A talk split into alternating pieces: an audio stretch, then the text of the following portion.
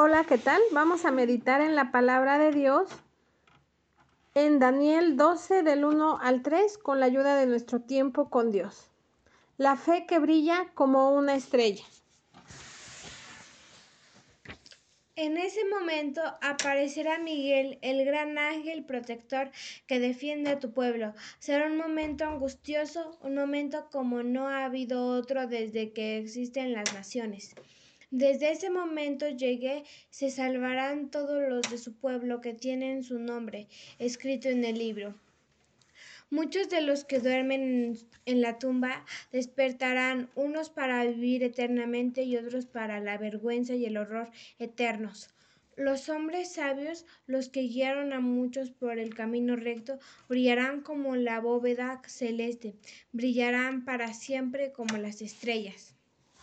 Pero tú, Daniel, guarda estas cosas en secreto y sella el libro hasta que el tiempo del fin, mucha hasta que el tiempo del fin.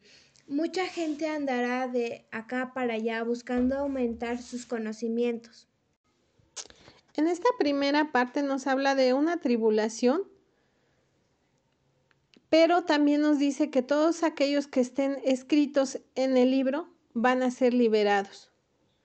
Todos los que somos entendidos y también que enseñamos justicia, resplandeceremos como estrellas.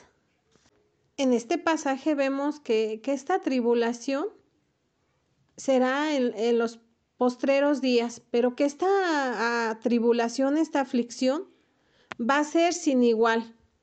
Pero también es necesaria, ya que de esta forma Dios aparta a su pueblo de las potestades del mal.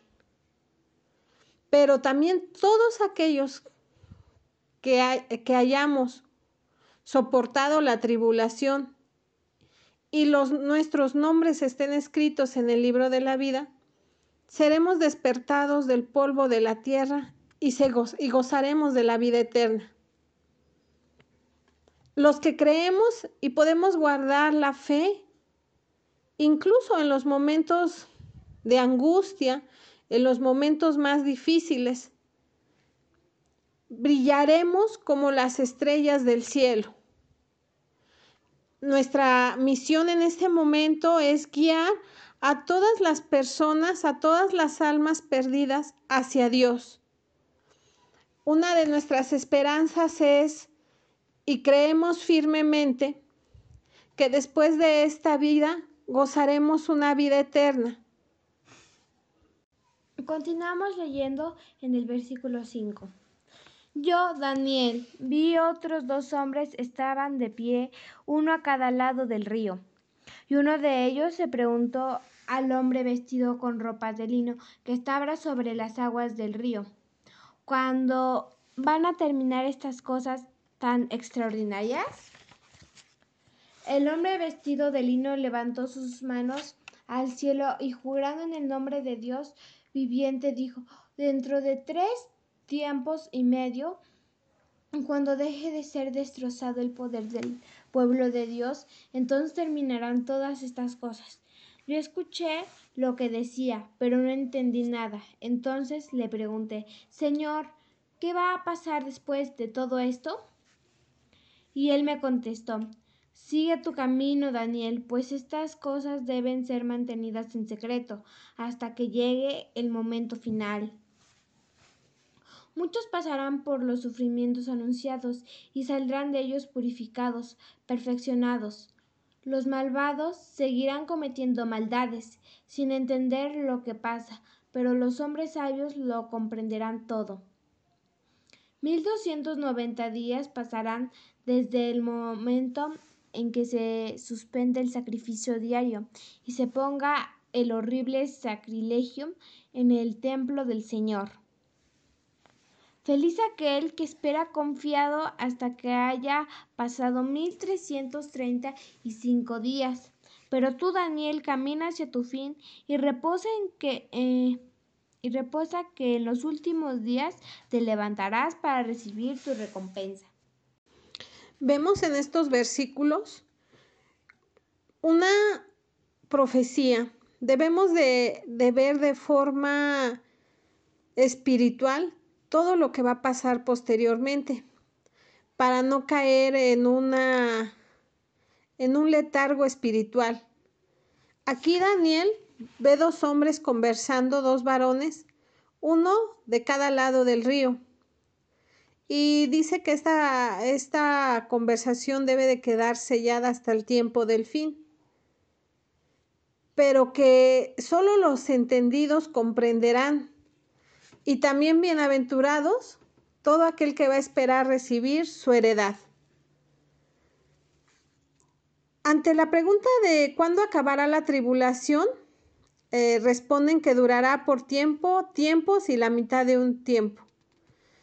Eh, es decir, que esto va a, durar hasta cuando se acabe la dispersión del poder de los santos.